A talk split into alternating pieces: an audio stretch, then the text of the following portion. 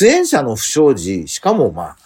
ドラッグっていうのは、まあ、社会的な影響は大きいし、もう犯罪ではあるんですけど、そこの出演者がやってたからって、作品そのものをね、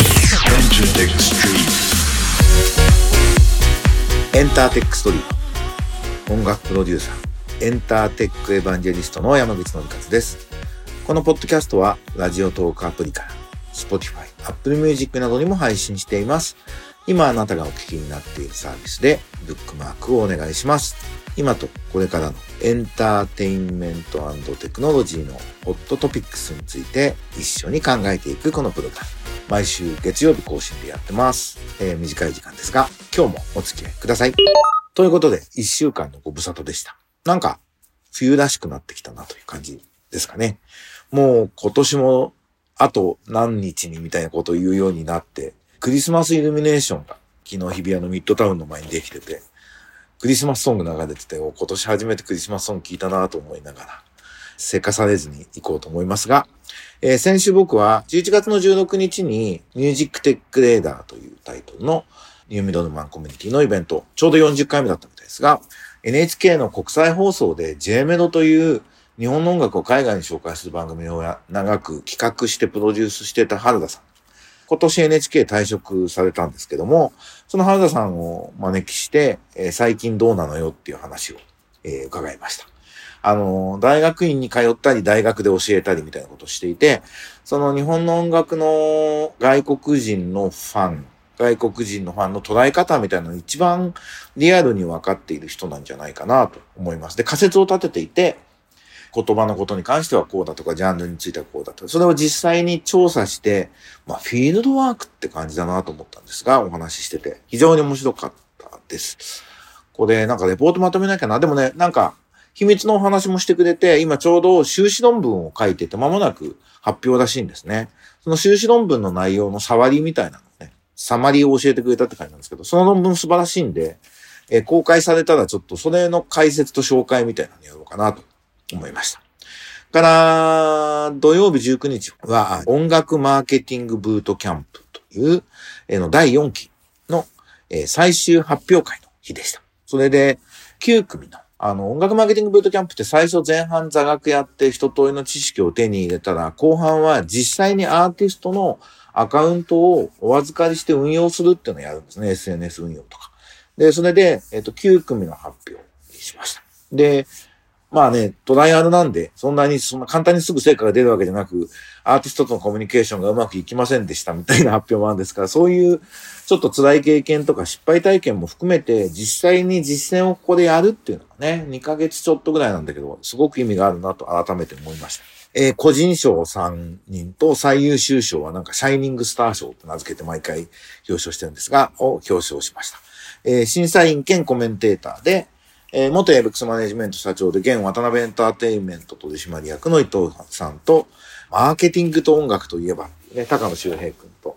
あと、もともとこの企画の立ち上げは一緒にやってたんですけど、ミュージックアライジャパンで今活躍している立弥生と3人来てもらってお話をいろいろして、なかなか盛り上がりましたね。終わった懇親会も、この卒業生で今は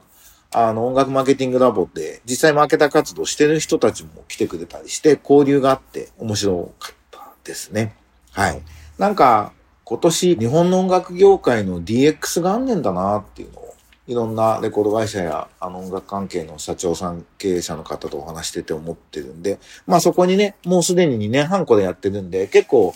この経験だったり人脈を使ってレコード会社に入ってた大学生が結構何人もいたりとか、音楽業界入っていってるんで、人材供給という意味では貢献できてるかなというふうに思い、また継続していきたいなと思いました。えまあ、株式会社ラボも好調に、あの、いろんなアーティストのマーケティングのサポートをやっているんで、これも、えー、脇田社長を中心に頑張っていく。僕も一応取締役なんで、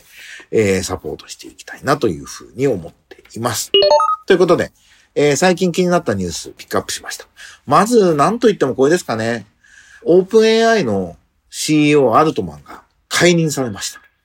なんかアルトマンってちょっとスター的になってきて、ジョブズと比較する人が出てきたんですけど、まさにジョブズに似てきちゃいましたね。取締役会から解任をされたとまあでもアメリカってやっぱりね、こう、創業のスター社長みたいな人でもちゃんと取締役会が話し合って退任させるっていうのは、まあある種会社としてのガバナンスはちゃんと機能してるということだなと。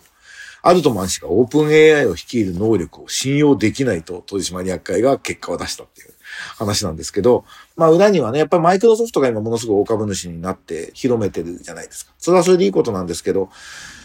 どうなんですかね、その、マイクロソフトのような大企業と、イノベーティブなスタートアップっていうのの相性っていうのはどうなのかなっていう、まあ疑問も出てくるなと。ただまあアウトマン新しい会社作るんでしょうからね。で、アウトマンと一緒にやりたいエンジニアもいっぱいいるでしょうから、まあ他の会社がまた出てきていろんな競い合ったりしていくといいのかなというふうに、えー、前向きに考えたいと思いました。今後ね、注目しましょう。それから、僕よく知らなかったんですけど、これ、あの、最高裁の判決出たんですね。あの、宮本から君へという、えー、映画に、ピエール滝さんが、テングルの、えー、出演していて、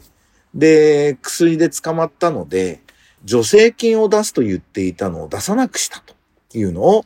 芸文教日本芸術文化振興会が1000万円の助成金を内定したんだけども、えっ、ー、と、払わないと言い出したと。それを理由にと。公益性を損なったっていうことに対して、えっ、ー、と、それはおかしいんじゃないかっていう裁判をやって、それはおかしいと取り消すという、えー、最高裁判決が出て、これ素晴らしい判決ですね。出演者の不祥事、しかもまあ、ドラッグっていうのは、まあ、社会的な影響は大きいし、もう犯罪ではあるんですけど、そこの出演者がやってたからって、作品そのものをね、ホームローとするっていうスタンスは基本的におかしいと思うんですね。だからよくあの、CD を出荷できませんとか、あの番組を放映できませんみたいなね、ことをやるっていうのも、僕は基本的にはおかしいなと思ってて、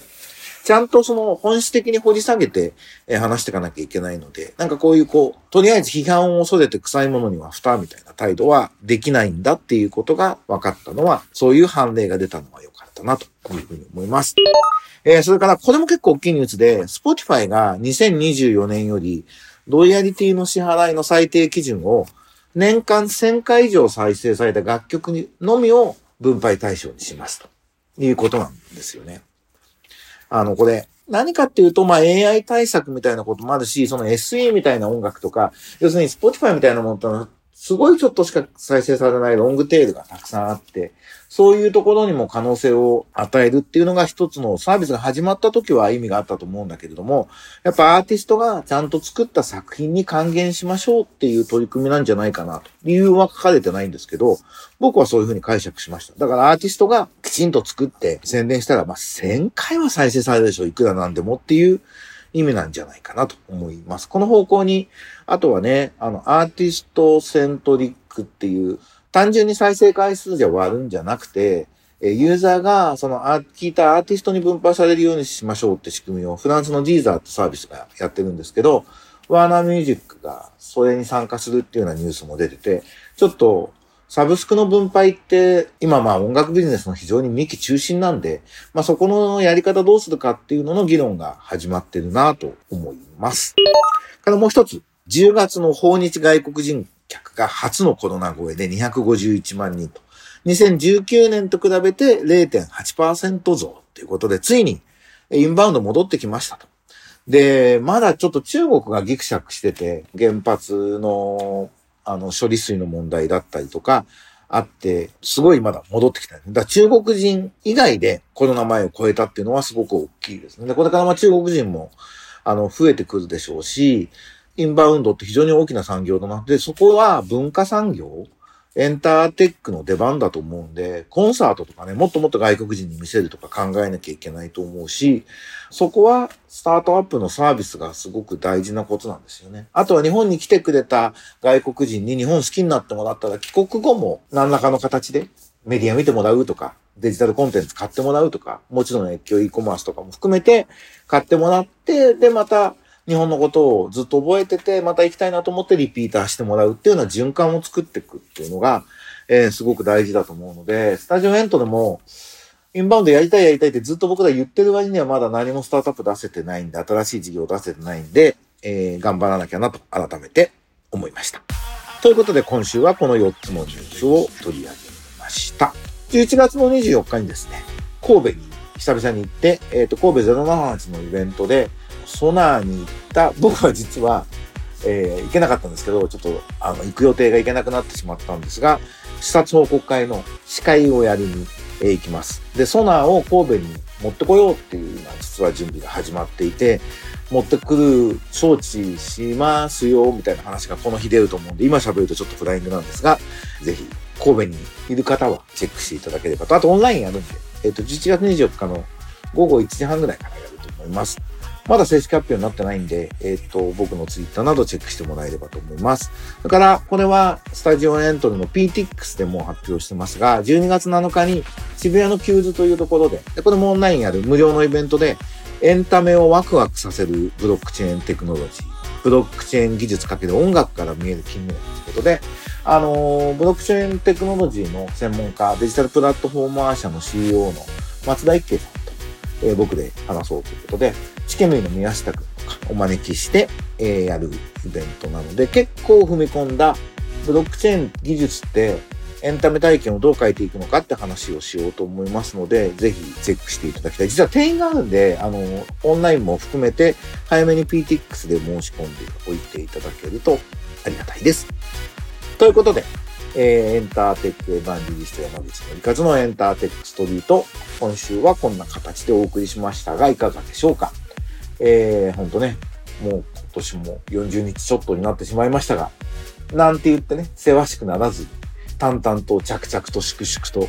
日本語ってこういう言葉多いですね、えー、やっていこうと思います。皆さん、風邪など召されませんように、また来週お会いしましょう。それじゃあね、バイバイ。